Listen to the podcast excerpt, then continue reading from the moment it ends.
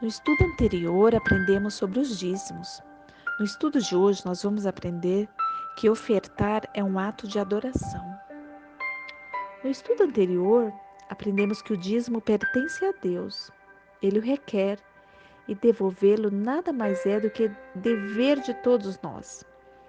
Mas precisamos ir além do dever em nosso aprendizado de altruísmo e na busca da semelhança com aquele que se deu voluntariamente para a nossa salvação. O cristão deve ser generoso e agradecido diante das bênçãos que recebe das mãos de Deus. Ofertar é um dos modos mais expressivos desses sentimentos, e a Bíblia nos ensina a ofertar também como ato de adoração. Vamos orar? Pai Celestial, Pai de amor, pedimos auxílio a estudar a tua palavra. Por favor, nos ajude. Em nome de Jesus, amém. Pergunta de número 1. Um. Que reconhecimento a pessoa demonstra ao ofertar a Deus? Encontramos a resposta em Deuteronômio 16, verso 16, e 1 Crônicas, capítulo 29, verso 13 e 14. Vou repetir a pergunta. Que reconhecimento a pessoa demonstra ao ofertar a Deus? Reconhece que tudo vem de Deus e das tuas mãos tu damos. Pergunta de número 2. Em que nível de importância a Bíblia coloca dízimos e ofertas como elementos de adoração?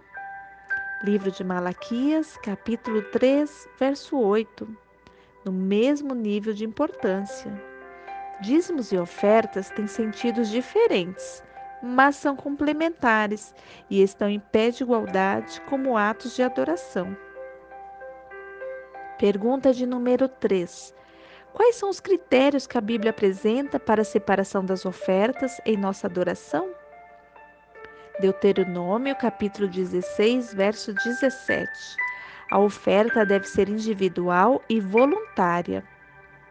1 Coríntios, capítulo 16, verso 2. 2 Coríntios, capítulo 9, verso 5. A oferta deve ser planejada. 1 Coríntios 16, 2. A oferta deve ser regular e sistemática. Deuteronômio, capítulo 16, verso 17. E 1 Coríntios 16, verso 2 a oferta deve ser proporcional às bênçãos recebidas. Como devem ser usadas as ofertas? Êxodo, capítulo 36, verso 3. Devem ser usadas para os serviços do santuário. Pergunta de número 5. Antes de adorar a Deus com a devolução fiel e sistemática dos dízimos e ofertas, o que devemos entregar-lhe? Segundo Coríntios, capítulo 8, verso 5. Os cristãos macedônios, em primeiro lugar, entregaram-se a si mesmos ao Senhor. Por isso ofertavam com alegria e generosidade. Segundo Coríntios, capítulo 8, verso 2. Resultando em superabundância na fé e na palavra.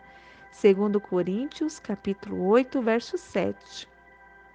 Pergunta de número 6. Define a Bíblia o percentual de nossas ofertas a Deus? Livro de Deuteronômio, capítulo 16, verso 17.